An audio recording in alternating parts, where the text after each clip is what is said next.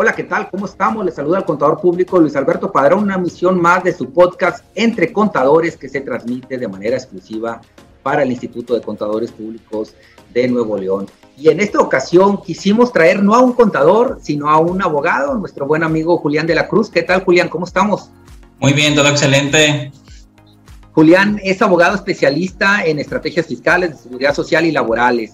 Y el día de hoy lo trajimos porque, bueno, pues está terminando el año 2022 y hay una serie de reformas o de iniciativas de reforma que se están cocinando en ambas cámaras y que hablan, por ejemplo, del incremento en los días de vacaciones, que hablan de prestaciones a trabajadores de plataformas digitales, a el convenio que se acaba de ratificar en materia de acoso y violencia laboral, materia de legitimación, Julián, de contratos colectivos, en materia de contratación obligatoria de personas discapacitadas, eh, licencias por paternidad, entre otras cosas. Entonces, este programa es demasiado corto. Vamos a tratar de abusar de tu confianza, Julián, y si te parece, vamos a iniciar. Incrementos en días de vacaciones. ¿Dónde estamos parados, Julián? ¿Cuántas iniciativas hay depositadas en ambas cámaras? Pues hay bastantes, prácticamente cada partido está proponiendo lo suyo. Sin embargo, la iniciativa que está teniendo más empuje es la de la senadora Patricia Mercado, la cual propone duplicar el periodo de descanso a 12 días. 12 días, que más o menos todos van armonizados, ¿no? Este, dentro de esos 12 días, bueno, la ley actual establece arrancar en 6 días este, vacacionales, que dice la ley o establece en su artículo 79 que, perdón, 78, que deberán disfrutarse de forma continua esos seis días vacacionales. Regresando a la ley vigente, ¿qué pasa con esos patrones y cuál es la consecuencia de que dicen, hey, yo en Semana Santa este, reparto tres días y en Navidad reparto los tres otros días? ¿Qué estaría incumpliendo ese patrón por cortar eh, el disfrute de esos días vacacionales para el trabajador? Pues técnicamente estaría incumpliendo con la norma en el sentido de que no da esos días de manera consecutiva, pero lo cierto es que el trabajador no pone resistencia, es decir, no lo denuncia, no lo hace saber ante alguna autoridad del trabajo y la autoridad del trabajo por su parte cuando realiza auditorías pues no le presta atención a ese tema. Igualmente cuando estamos en un conflicto ante la Junta de Conciliación, lo que le importa a la Junta es que se haya respetado el monto de estos días igualmente que se hayan otorgado las prestaciones en dinero correspondientes a las vacaciones, pero al día de hoy ni trabajador, ni Junta de Conciliación, ni Secretaría del Trabajo le han puesto un pero a esta forma de proceder de los empresarios. A ver, Julián, eh, de acuerdo a la ley vigente, bueno, pues el trabajador, si bien es cierto, queda en desventaja con estos seis días de vacaciones iniciales que, eh, hablando a nivel mundial, bueno, pues México está prácticamente en el último lugar en materia de prestaciones bajo esta modalidad de, vacaciones, ¿no? Este, tenemos países como Brasil que están otorgando pues 30 días vacacionales de manera anual, eh, países este, como Canadá que están cercanos a, México con 10 días vacacionales, pero también estamos sufriendo, por otra parte, Julián, en el tema de eh, horas trabajadas al año, ¿no? Que también México está en el primer lugar de horas trabajadas, es decir, es el país de los que más se trabaja y menos se descansa. Entonces aquí lo que se trata de mitigar es el tiempo eh, vacacional. ¿Qué, ¿Cuál crees tú que sea eh, otra de las reflexiones que están tomando este, bueno, diputados y senadores para depositar estas iniciativas? Porque parecería que se pudiera fomentar la rotación del trabajador, es decir, al estar escalonado, yo creo que una de las reflexiones pudo haber sido que el trabajador premiar la permanencia en la misma empresa, es decir, no me voy de la empresa porque pierdo los derechos de, acumulados de antigüedad y voy teniendo en consecuencia un premio, es decir, mis vacaciones se van incrementando. Yo no sé esta iniciativa si parte en 12 días, pero se queda estática. En el mediano plazo, el trabajador estaría perdiendo o cuáles son los alcances de esa, de esa iniciativa, Julián. Pues al igual que la norma actual en esta iniciativa, pues establece que se van a ir otorgando más días de vacaciones conforme avancen los años. Por ejemplo, para el primer año, la iniciativa más popular pues establece 12 días de vacaciones. Para el segundo año serían 14, para el tercero serían 16, para el cuarto 18, para el quinto 20. Luego ahí se topa temporalmente porque hasta el año décimo nuevamente se incrementan los días de vacaciones a 22, otra vez se topa, hasta el año 15 tenemos otro incremento a 24 días y el límite superior sería a los 20 años, que correspondería a 26 días de vacaciones laborales, que pues evidentemente eso es mucho mejor a lo que tenemos ahorita. Claro, ya estaríamos entrevistándote en otra ocasión una vez que alguna de esas iniciativas eh, se lleguen a aprobar, porque veremos ciertas problemáticas, ¿no? Con contratos que están vigentes, que incluso rebasan esas prestaciones o, se quedan abajo, ¿no? Entonces, este, ¿cómo quedaría eh, para esos trabajadores, ¿no? Que, que, están por abajo arriba de sus umbrales cuando la ley este, sufra esa nueva eh, armonización. Otro de los temas que traemos es el caso de la iniciativa para prestaciones a los trabajadores de plataformas digitales, ¿no? Estas personas que encontramos en la calle, ¿no? En, en motocicleta, en coche, a pie, en bicicleta. Este, y bueno, pues que trabajan o que prestan sus servicios para las eh, plataformas digitales. Vemos que países como España, Colombia, Argentina, bueno, pues ya se han pronunciado al respecto y los gobiernos han coaccionado este, a esas compañías de plataformas digitales para que reconozcan como trabajadores propios a esos prestadores de servicios. ¿Dónde estamos parados, Julián, en la iniciativa que está depositada este, en la Cámara para eh, otorgar, bueno, pues estas eh, prestaciones de seguridad social a los trabajadores, si se les puede llamar al día de hoy, trabajadores de plataformas digitales? Actualmente en el Senado de la República se inscribió una nueva iniciativa para reconocer legalmente a los repartidores y conductores como empleados de las aplicaciones como Uber, Didi, Rappi, entre otras, y por lo tanto garantizar sus derechos laborales como de seguridad social. La propuesta del legislador prohíbe a las plataformas considerar las actividades como una relación civil o mercantil como actualmente pasa, porque las plataformas utilizan la etiqueta de socio para los conductores, para eh, los repartidores, pero pues realmente lo que estamos viendo es una relación laboral dada sus características. Por ejemplo, la penalización por rechazar viajes o entregas, eso lo impone la plataforma. Igualmente impone el impedimento para fijar el costo del servicio, esto no es libre. El protocolo es un punto muy importante que también impone de manera unilateral la plataforma digital. El chofer no puede proporcionar los servicios de manera libre, se tiene que alinear pues a estos protocolos y otros elementos que insisto revelan que hay un sometimiento hacia un patrón. ¿Cuáles son las condiciones de trabajo que se están proponiendo este, en, en esta iniciativa? O sea, este, ¿cómo lograr verdaderamente la protección al, al, trabajador entrecomillado al día de hoy, ¿no? Porque supongamos, ahorita ya mencionaste una serie de plataformas, que ese colaborador eh, lo hace para tres o cuatro plataformas este, digitales. Todos serán patrones, todos deberán de pagar este, eh, las cuotas SIM, es decir, habrá un pago en exceso por ese mismo este, prestador de servicios de plataformas digitales. Eh, ¿Cómo está contemplando eh, esta iniciativa el, pago de cuotas de IMSS? Pues esa parte todavía no se ha abundado porque también se tendría que hacer una modificación a la ley de seguro social.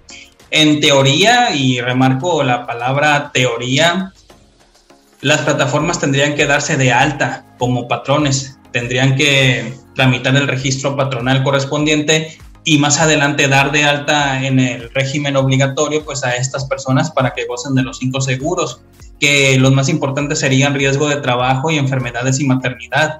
Otra cosa es, ok, no se va a hacer la modificación a la ley del seguro social y por lo tanto van a aplicar las reglas generales que son de observancia universal para todos los trabajadores. Por lo tanto, si no se hace esta modificación, no va a ser impedimento para que estos trabajadores de plataformas digitales accedan a la seguridad social. Eh, de tal manera que ahí tendremos que ver pues, los dos seguros que al día de hoy coexisten, que es el obligatorio y el facultativo. Por lo tanto, pues sí va a ser pues algo complicado, pero al menos se van a aplicar las reglas generales que estamos observando para la mayoría de los trabajadores. Un tratamiento que se pudiera aplicar allí, Julián, ¿no crees que pudiera ser posible el que aplicaron contra trabajadores del hogar, no? Donde, pues bueno, está el escenario que este trabajador lo hace para tres o cuatro o cinco patrones. Entonces sería injusto que cada uno de ellos pagara la cuota de manera única y pues estaría duplicando esto, ¿no? Entonces, ¿qué dijo el Seguro Social? Hey, vamos a hacer una especie de tanda ¿verdad? Este, se, se registran todos los patrones y uno de ellos va a ser el principal, el que lidera el pago de las cuotas y uno lo paga eh, por todos. Así, este trabajador, bueno, recibe eh, el beneficio de la seguridad social, y, pero la colectividad de esos patrones identificados con ese trabajador pagan este, de manera conjunta eh, las cuotas por, por única ocasión.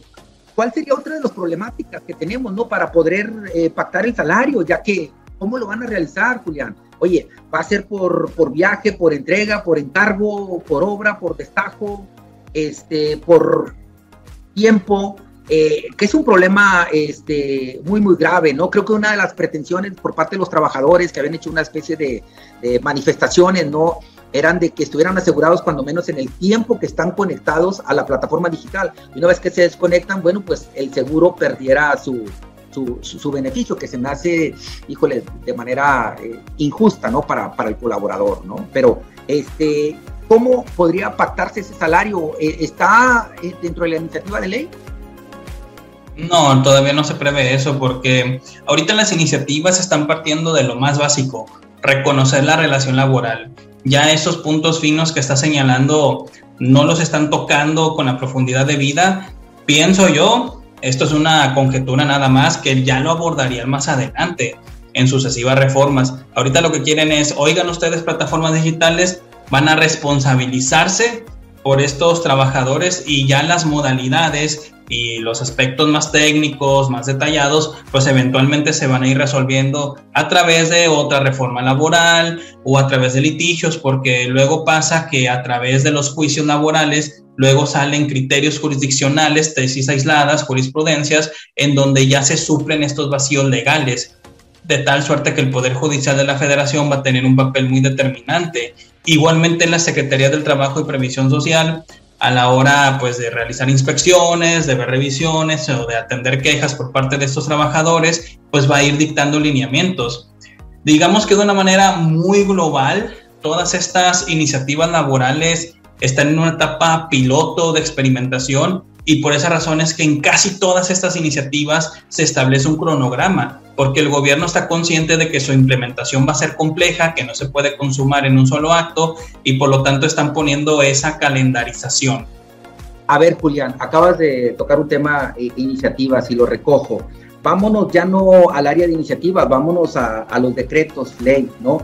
Y el recién publicado el pasado 31 de agosto 2022 de el Bienestar, ¿verdad? Que habla de el seguro universal, prácticamente independientemente de la situación del ciudadano mexicano, si eh, está en una relación obrero este, o no, pues esta persona va a tener eh, derecho a la seguridad social eh, establece ese decreto que tratándose de personas que carezcan de seguridad social, la prestación gratuita de servicios de salud, medicamentos y demás insumos asociados, bueno, pues será ese, ese derecho. Esto lo quiero concatenar con el tema de los trabajadores de plataformas digitales, ¿no? ¿Qué estaban apelando esos trabajadores de plataformas digitales? Pues el acceso a la seguridad social, pero pareciera que este decreto viene a subsanar o a cumplimentar ese deseo máximo, ¿no? Eh, ¿Crees tú que este decreto inhiba eh, la aprobación de, este, de las plataformas de los trabajadores a plataformas digitales o va a seguir su curso y lo que tú pronosticabas que para el próximo año vería la luz esta iniciativa?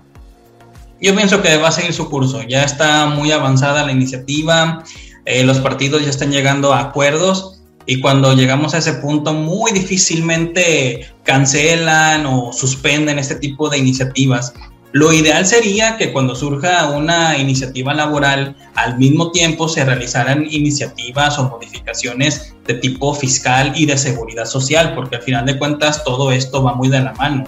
Y nosotros que somos especialistas en nóminas, eh, lo vemos pues muy presente. No solamente es otorgar una prestación, sino ver los efectos fiscales y de seguridad social de dicha prestación. Y en el caso puntual de los eventuales trabajadores de plataformas digitales, pues ok, estamos partiendo de lo más básico, reconocer que hay una relación laboral, excelente, pero ¿cuáles van a ser los impactos en seguridad social? Es decir, ¿a qué régimen va a pertenecer esta persona?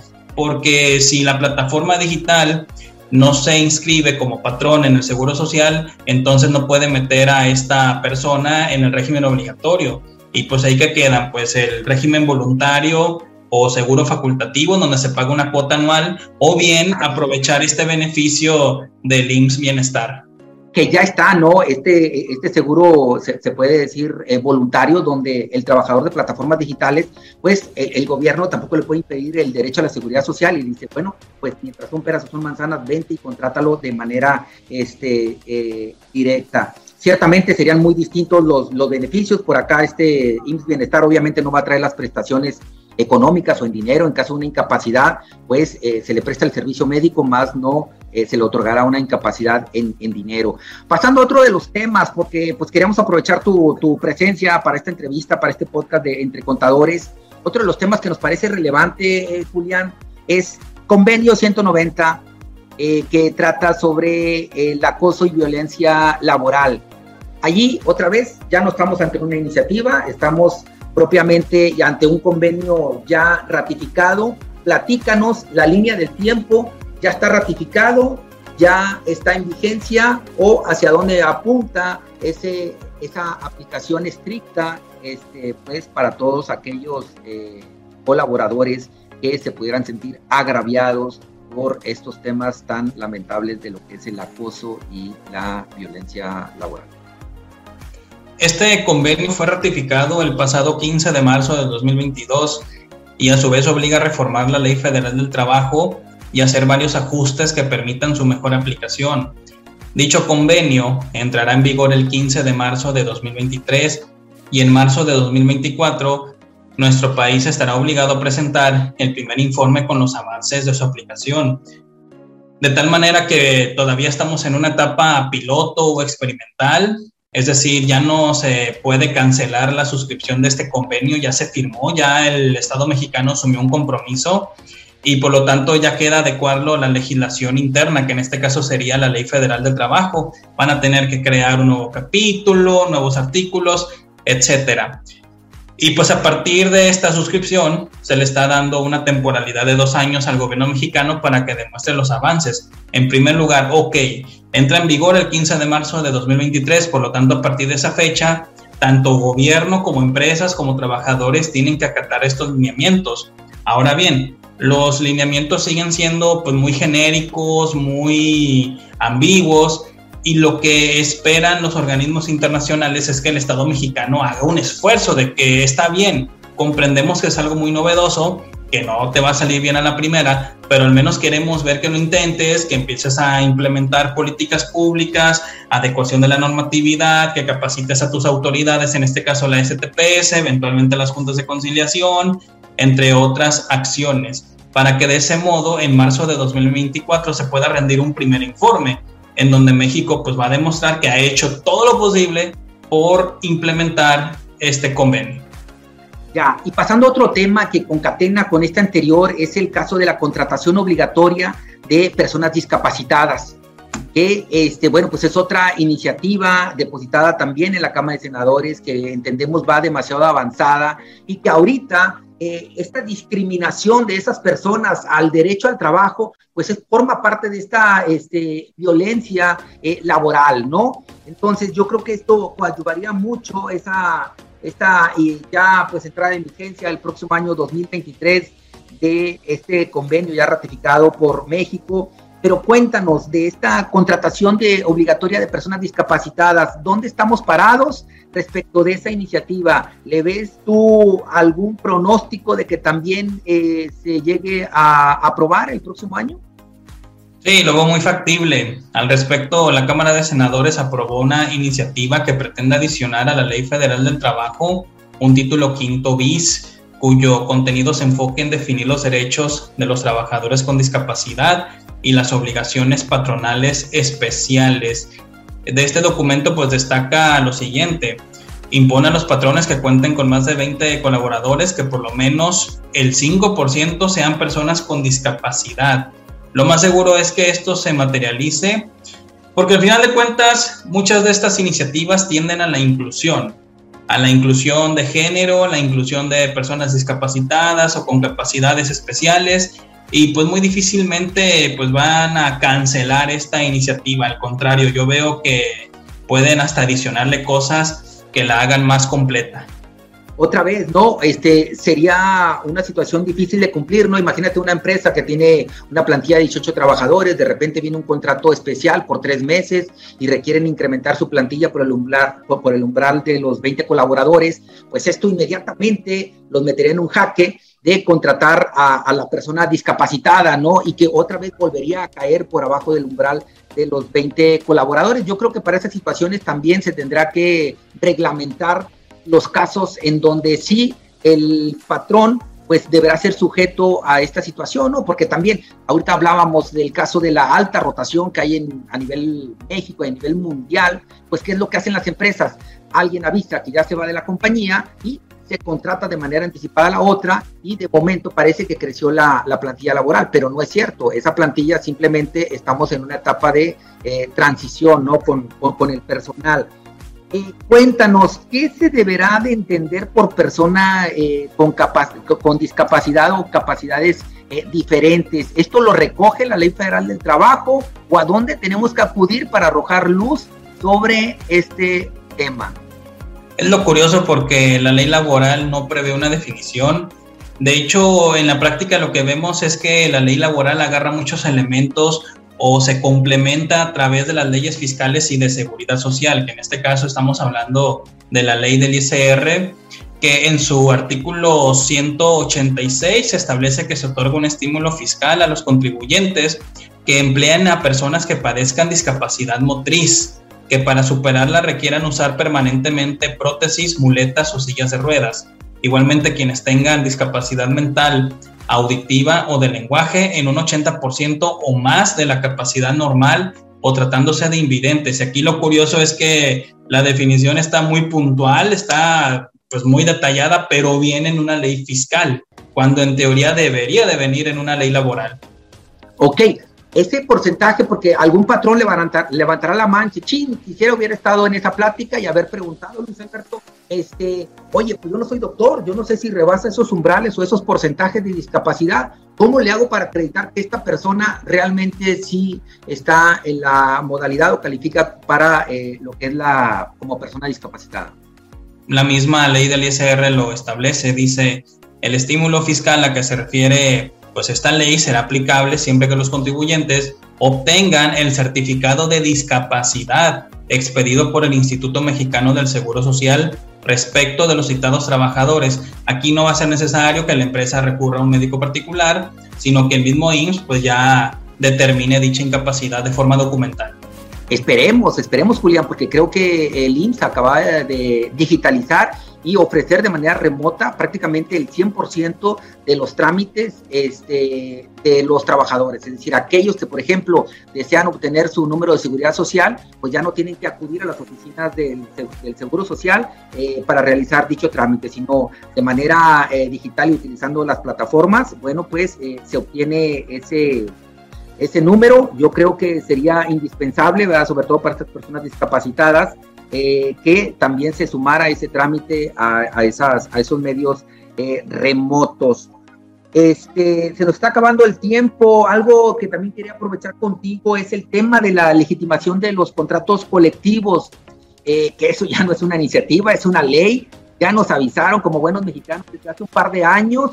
Este, cuéntanos así de manera muy breve cuándo nació la obligación y cuándo se cierra, porque parece que llevamos un porcentaje de cumplimiento muy, muy enano. Este, el gobierno federal está demasiado preocupado porque pues la cifra casi casi es de un dígito en materia de cumplimiento. Entonces, este, ¿cuál es la fecha fatal para eh, sumarse a este tema de la legitimación de los contratos colectivos?